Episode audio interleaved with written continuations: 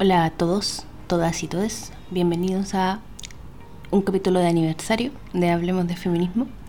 Mi nombre no es Nachulmi, pero así me pueden encontrar en redes sociales. Me llamo Ignacia. Y em, hace un año me pegué en la cabeza, yo creo. no sé. Tuve como un. un. ¿Cómo decirlo? Como un impulso de plasmar un poco lo que yo llevaba haciendo por, por redes sociales y en otros espacios sobre feminismo y poder volcarlo aquí, en este espacio virtual, en este espacio de audio virtual. Y después de investigar un poco y de ayuda de los familiares y amigos, llegamos a este proyecto que hoy cumple un año. Me cuesta un poco creerlo. Mm. Pero eso. Eh, tengo varios capítulos que tengo pendientes de grabar, pero estas últimas dos semanas han sido una locura, como me imagino que para todos, porque la previa de la Navidad y el desastre y, las cosas que hacer, ¿cierto? Y un montón de cosas son un poco angustiantes. A mí un poco, me al menos me dan un poco de ansiedad. Entonces no soy muy productiva, como que hay días en que estoy muy como cumpliendo con lo que tengo que hacer porque estoy como mentalmente muy cansada, como que me cuesta hacer un par de cosas pero no quería dejar pasar este día para eh, agradecerles a todos la, sintonía siempre, ¿cierto? Yo hoy día revisaba eh, las estadísticas del podcast que a veces me las manda Anchor desde Spotify y la verdad es que son bien impresionantes. Como que yo jamás pensé que este podcast iba a llegar a casi 8.000 reproducciones, que lo iba a escuchar tanta gente, ¿cierto? Que todos los días lo escuché alguien, hace mucho tiempo que al menos tiene una reproducción, a pesar de que yo he pasado a veces muchas semanas sin hacer capítulo, así que estoy muy, muy agradecida.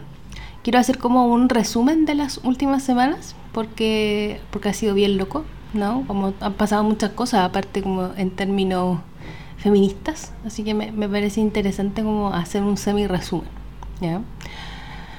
Lo primero es comentarles, yo tenía muy presente hacer un capítulo por el Kawin que se armó acá en Chile. En Chile Kawin es como rumor, pero tiene un tinte más de, de ¿cómo explicarlo? Como de, de, rumor, pero que se agranda, ¿no? En el que participan varias personas. Kawine viene de una palabra en el Mapudungun, eh, por eso un, como un término bien chileno. Y básicamente tuvimos un, un de farándula. En Chile los programas de farándula han muerto casi todos, sobreviven algunos, pero ningún brillo, en verdad. Como que la farándula, al menos desde términos como televisivos, está bien muerta acá en Chile. Pero hace un par de semanas hubo un episodio que revivió un poco este, este momento, este, es como este espacio, que fue básicamente el cabin de Anita Alvarado. Anita Alvarado, si ustedes no la conocen, es una, una, sí, una persona que también se mueve dentro de la farándula. Ella fue muy conocida porque fue, fue prostituta durante mucho tiempo no solo acá en Chile, sino en otro espacio. Eh, y fue una de las primeras personas que habló sin tapujos sobre eso, como del trabajo sexual y esas cosas, y fue bien interesante porque el Chile noventero 2000 no estaba preparado para eso. Así que también fue, fue una, una situación interesante escuchar cómo, cómo, cómo llegó a la prostitución, ¿cierto? Como, como si bien no se santificaba, ella tampoco la demonizaba, lo veía como un trabajo válido, lo que una discusión al menos acá en Chile está bien al debe en torno al, abolicionismo y la regulación. Pero bueno, la cosa es que Anita, ¿cierto? Hizo, hizo como, como noticia porque, claro, estuvo a un tema de farándula donde ella em, le contestó a la ex esposa de un futbolista muy famoso acá en Chile, que es el Mago Valdivia, le contestó a Daniel Aranguis, porque Daniel Aranguis habló muy mal de, de la hija de Anita Alvarado. ¿ya?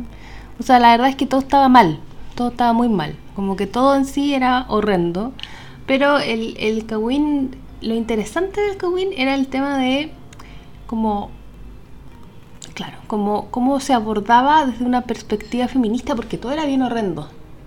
Lo que se decían ellas mutuamente, eh, cómo se comprendía el Kawin, el papel que jugaba el, el sujeto, ¿cierto? La hija de Anita Alvarado vive en Australia hace varios años, ella no está aquí, no entiende nada probablemente de lo que está pasando. Entonces, claro, había como toda una descontextualización con el tema, que también tiene que ver como con infantilizar a las mujeres, ¿no? Como que, como que la hija de Anita Alvarado, Angie Alvarado, como que necesitaba que la cuidaran, por decirlo así, entonces ella como que se, se levanta con este instinto de madre leona, bien absurdo todo, la verdad, bien innecesario, como bien poco respeto a la intimidad de las personas. Em, o sea, yo en ningún caso creo que, que, todo, que todo esté todo mal y si tuviera que elegir un bando, tengo muy claro mi bando, porque creo que casi todas las personas lo tenemos. Y yo creo que lo que hizo Nito Alvarado también es una respuesta a ataques anteriores que fueron bien nefastos, ¿cierto? Sobre todo situados a su hija. Em, y también acá hay un hombre que como que no... nada, como que cero. También es bien complejo como el rol que cumple Valdivia en esta situación, ¿no? Luego, em, también hay una situación bien compleja que tiene que ver con, como con cómo se, se cubre mediáticamente esto, como las cosas que se dicen, como los dimes y deretes, ¿cierto? Como em, de, un montón de, de, como de cahuineo innecesario, donde al final este tipo queda al medio, no tiene mucho sentido. Desde la perspectiva de la sororidad, ¿cierto? Si lo resumimos desde ahí, claramente hay un problema, porque son, en el fondo son mujeres atacándose por temas de hombres que no tienen sentido. Eh, Mago Valdivia también es muy cuestionado como porque el tipo fue infiel muchas veces, se sabe, hay muchas fotos del tipo como siendo el infiel a su señora. Entonces claramente que Daniel Aranguis tomara la decisión de separarse de este tipo también tenía que ver como con un tema de decir ya basta, ¿no? Entonces también ahí hay otras percepciones sobre cómo cómo, ¿cachai? Cómo, cómo se apaña, cómo se le hace apañe sororo a estas mujeres que lo están pasando mal. Pero la verdad es que nadie se enfocó mucho en eso y todo el mundo se enfocó en el Kawin, que tenía muy poca sororidad, muy poco feminismo, muy poca independencia, muy poco respeto hacia eh, la vida personal de las personas, de las hijas, etcétera, etcétera. Era bien complejo. Así que eso. Yo creo que esa es como la primera parte que para mí también era importante comentarlo porque la cosa tomó tomó harta fuerza, ¿no? Como, como, el, como que se resucitó la farándula. Eh, pero en Chile la farándula principalmente, y aquí excepto comentario, son mujeres peleándose. Entonces claramente hay un enfoque ahí también que tenemos que darle y una revisión que tenemos que hacer desde la perspectiva sonora, ¿no? Como que, que mal que hemos hecho todo esto estos años. Otro tema del que quería hablar, bueno, el 19 de, diciembre fue el Día contra el Femicidio acá en Chile, es una fecha bien potente. Eh, se promulgó una ley que también es muy potente que tiene que ver como con el suicidio femicida. Y justamente en ese contexto ayer supimos una noticia bien horrible, justamente acá también en nuestro contexto chileno, que es el tema de que se va a anular el juicio de Martín Pradenas. Martín Pradena es un sujeto eh, que fue condenado este año a, no recuerdo cuántos años, 20 años pueden ser de, presidio, porque él abusó de varias mujeres y una de esas mujeres eh, se suicidó debido al abuso y el acoso posterior que surgió el tipo. Si bien en Chile no existe la categoría de suicidio femicida, porque, o sea, ahora recién se está trabajando en eso, la verdad es que sí, acá sí hubo un suicidio femicida. O sea, Antonia Barra dejó suficiente evidencia como para explicar que en el fondo su decisión de suicidarse estaba netamente motivada por la situación que, por la violación que vivió y por el abuso posterior también y por la invisibilización que sufrió de parte de este sujeto, ¿no? Como de yo no te hice nada, tú querías, a pesar de que hay videos, ¿cierto? Hay audios, hay un montón de pruebas donde se deja ver que claramente el tipo abusó y violó a Antonia. De hecho, acá en Chile ahora existe la ley, Antonia, y tiene que ver justamente como con este caso. Pero ahora si uno se lo piensa, ¿cierto? Y, se cuestiona, claramente también es interesante entender cómo, cómo opera la justicia. En este caso van a anular el juicio porque uno de los jueces eh, que participó de la sentencia hizo un comentario en Twitter refiriéndose a Pradenas como un maldito violador. Y claramente esto lo usó la defensa del tipo para demostrar la falta de, parcial, de imparcialidad y eh, demostrar que el juicio no podía ser válido si el tipo se refería al, condenado de esta forma, ¿cierto? Yo no sé mucho de derecho, pero entiendo que en el fondo lo que hicieron no tiene nada del otro mundo, porque en realidad el juez no debería tener, no debería hacer comentarios así, menos en redes sociales, ¿cierto? Porque claramente pueden pasar estas cosas. Pero claro, ahí uno se cuestiona, ¿no? También como cuál es la perspectiva de género que tiene el Poder Judicial y la justicia chilena. Y claramente a todas las estructuras de poder en diferentes espacios les falta perspectiva de género. Eh, Chile no es el único espacio, el Poder Judicial no es el único espacio. Claramente hay otros lugares donde se puede evidenciar que es necesaria la perspectiva de género, ¿cierto? Y en este caso, por ejemplo, revictimizar a estas víctimas, porque con la denuncia de la familia Antonia Barra, eh, se sumaron otras seis víctimas de Martín Pradena, que sufrieron abuso y acoso por parte de él, incluso varias siendo menores de edad. Entonces claramente hay un temazo ahí, como la revictimización que vaya a lograr de parte de estas personas, también que cómo va a modificarse el juicio ahora que hay una ley vigente, que es la ley Antonia, que justamente sale por esta situación, en torno a, la protección de las víctimas, ¿cierto? Y en torno a la justicia que se puede hacer por, por Antonia Barra y por muchas otras mujeres que han vivido en diferentes espacios y en diferentes momentos suicidio femicida, ¿cierto? Eh, la ley, el Día contra el Femicidio en Chile tiene, una, tiene un, marco bien triste porque es el día en que se, se conmemora el asesinato de, de, una niña de siete años, ¿cierto? Que su padre, en medio de una discusión con su madre, para poder castigar a esta madre, tira a la niña por el balcón y la niña muere de forma automática. Eh, y también ahí se deja ver como el, el, castigo social, ¿cierto? O sea, hay padres que realmente matan a sus hijos para castigar a sus madres, lo que es una hueá perversísima, pero también deja ver lo, lo triste y lo mal que opera el sistema. Entonces, con todo este contexto, ¿cierto? Creo que, me cuesta como no, no, formar parte, no hacerme parte, no decir, oye, en verdad, ya basta, man, ya basta. O sea, yo creo que lo del juicio de Antonia Barra es una brutalidad. Em, creo que no resiste análisis. Eh, o sea, entiendo que el magistrado se equivocó, entiendo que es un cagazo, pero también es real que eh, volver a repetir este juicio, que fue larguísimo, ¿cierto? Cuestionar al Poder Judicial y al mismo tiempo también darle el beneficio a este tipo. Martín Pradena es un tipo que tiene mucha plata también. Eso también genera una enorme desconfianza en las instituciones. O sea, parece que si tú tenés plata, nunca vaya a pagar con cárcel los delitos que cometiste. Eh, Matamala, un periodista muy conocido acá en, Chile, que a mí eh, sí, me gusta, me gusta su estilo Matamala decía algo muy heavy con respecto a la crisis de Perú que fue a cubrir hace un par de semanas y el tipo decía, bueno, en Chile todo no, no, ¿cómo decirlo? Nos impresionamos, ¿cierto? O no, nos ponemos a criticar lo que pasa en Perú eh, con respecto a la corrupción y lo terrible que es, es cierto, como que haya tanta gente presa por corrupción. Pero la verdad es mucho más terrible que no haya nadie en un país. Como que realmente es más grave que asumamos que nuestro país es mejor porque no hay nadie preso por corrupción cuando eso quiere decir que los corruptos no pagan sus condenas. Y yo creo que eso también es una discusión que tenemos que, que tener. Porque la verdad es que, claro, es real que Pradenas tiene mucha plata. Es real que su familia es muy, muy, muy, muy adinerada y que tiene muchas redes de influencia en diferentes espacios del sur. Entonces, si bien lo del magistrado tiene sentido y uno lo puede investigar, eh, uno también podría llegar a pensar, oye, pero esto también tiene que ver, ¿cierto?, con los recursos que tiene Martín Pradenas, porque quizás si el tipo no los tuviera, no tendría ninguna posibilidad de, de intentar como zafar de la condena. Entonces creo que eso también es, un, es una discusión interesante, ¿no? Como hombres privilegiados que pueden arrancar de la justicia, que en Chile hay millones, no solo pradenas y no solo en términos sexuales, ¿no? Como que no solo son delitos sexuales de los que se escapan, sino de todo tipo. Eh, acá en Chile tenemos un caso muy famoso de dos, dos tipos ligados a la derecha chilena que estafaron a un montón de gente, que robaron una millonada de plata y que su condena fue ir a clases de ética en una universidad. Y que también fue muy polémico por lo mismo, porque es como, me estás hueveando, o sea, hay gente que está en la cárcel por haber robado pan en el supermercado.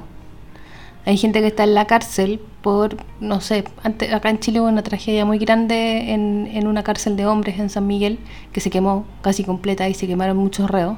Y había gente que estaba presa por vender CDs pirata en el Persa Bio, Entonces claramente e, esta idea de que la justicia no es justa, ¿cierto? O que no es ciega, y que no tiene perspectiva de género y que los hombres privilegiados siempre van a poder arrancarse de esta justicia que está hecha mucho más para la gente pobre, incluso para las mujeres, porque te morís la cantidad de mujeres que están presas porque no tienen redes, por ejemplo, por microtráfico, y están 10 años en la cárcel entre esperando la condena, sacando la condena y juntando bueno como eh, buena conducta, mientras que hay tipos que han hecho en términos como cuantiosos, ¿cierto? Han robado mucho más o han hecho mucho más daño al sistema, al ecosistema, a la población, pero como son hombres y tienen plata, nunca van a pagar por eso.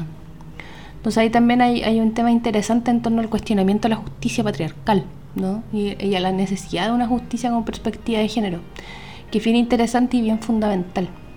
Creo que este año dentro de las múltiples cosas que hemos podido conversar en este podcast y que yo les agradezco muchísimo, tiene que ver mucho con eso, ¿cierto? Como con la reflexión en torno a lo patriarcal y qué hacemos con el patriarcado. El miércoles tuve la oportunidad de dar una, una masterclass para el CERNAMEC sobre em, interseccionalidad y una de las preguntas que más me hacían era esa, como, oye, pero ¿cómo aplicamos esto?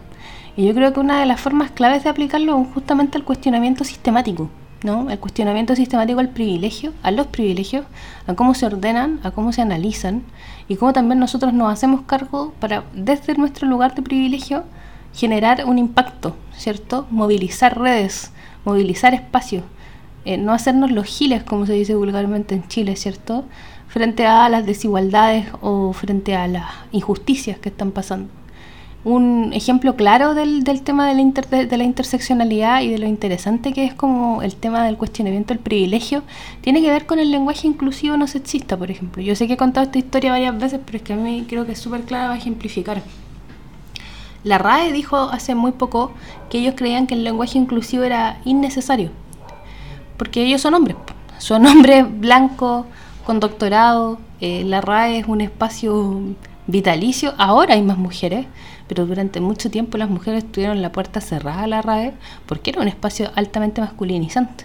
Entonces, frente a esa discusión, también es interesante pensar que el lenguaje no es solo, o sea, independiente de que a la gente le hueve o no le moleste o que la RAE no valide la E, hablar el lenguaje inclusivo no es solo eh, hablar por joder o nombrar una letra que no existe o deformar el lenguaje o todas estas vainas que le gusta a la gente, tiene también que ver con hacernos ver el privilegio. Si yo siempre me he sentido parte de un pronombre, puta, hay gente que no, pues, hay gente que no. ¿Y cómo yo me hago cargo de eso? ¿Cómo yo hago sentir que gente que nunca se ha sentido parte se sienta parte? Es, es bonito hacer ese ejercicio. Por ejemplo, no sé, les cuento este ejemplo porque creo que también es súper ilustrativo.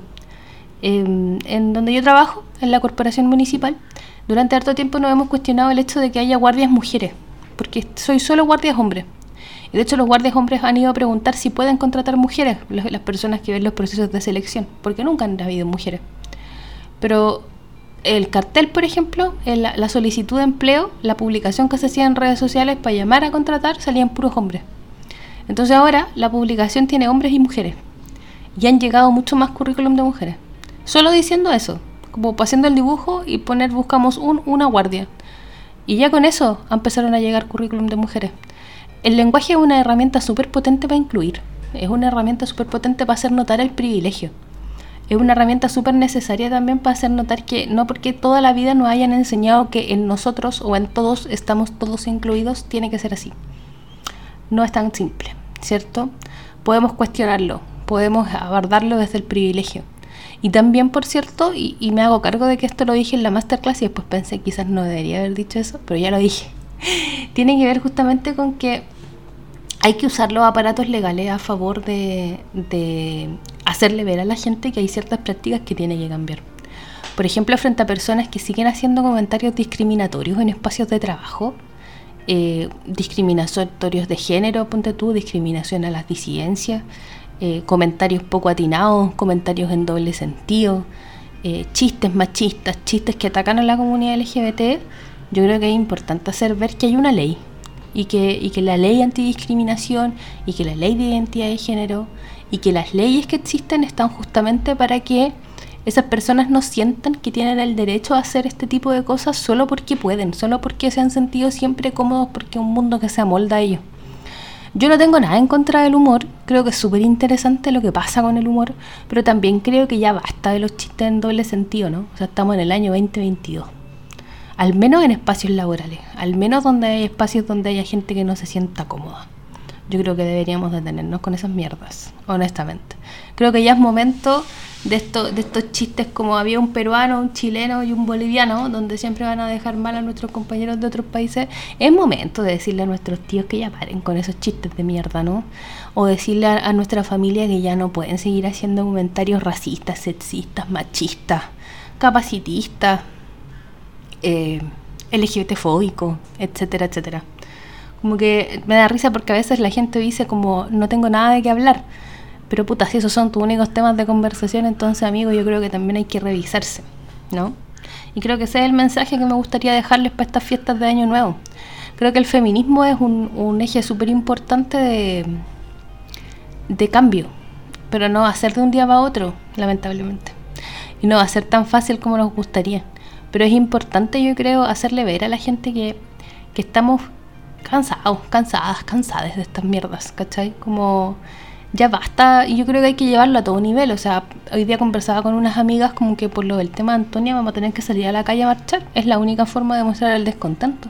Y así como vamos a tener que salir a la calle a marchar, hay que decirle a nuestros tíos y a nuestros compañeros de trabajo y a los hueones que se tiran ese tipo de comentarios que paren un rato la mano. Porque ya basta, ¿cachai? Como que yo creo que una de las formas también de hacer ver el cambio es decir que uno se pone incómodo, ¿cachai? Proponer otros temas de conversación, proponer otras formas de, de abordar ciertos temas. Yo creo firmemente que la educación es una herramienta que cambia el mundo, pero también creo que hay gente que no quiere ser educada. Y creo que frente a esa gente también hay que plantarse firme y decir, ¿sabéis qué? No está bien la weá que estáis diciendo. No está bien la weá que estáis haciendo. No está bien. Tenemos, se puede hacer de otra forma. Eso. Eh, agradezco mucho que estén aquí, agradezco mucho que escuchen, agradezco mucho los comentarios, eh, agradezco mucho como el espacio de discusión que se ha armado, los comentarios que han surgido. Eh, espero que sigamos acá otro año más, espero más regularmente, espero con más temas de conversación, espero también en otros formatos. Muchas gracias por este año de Hablemos de Feminismo, nos vemos en el próximo. Un abrazo.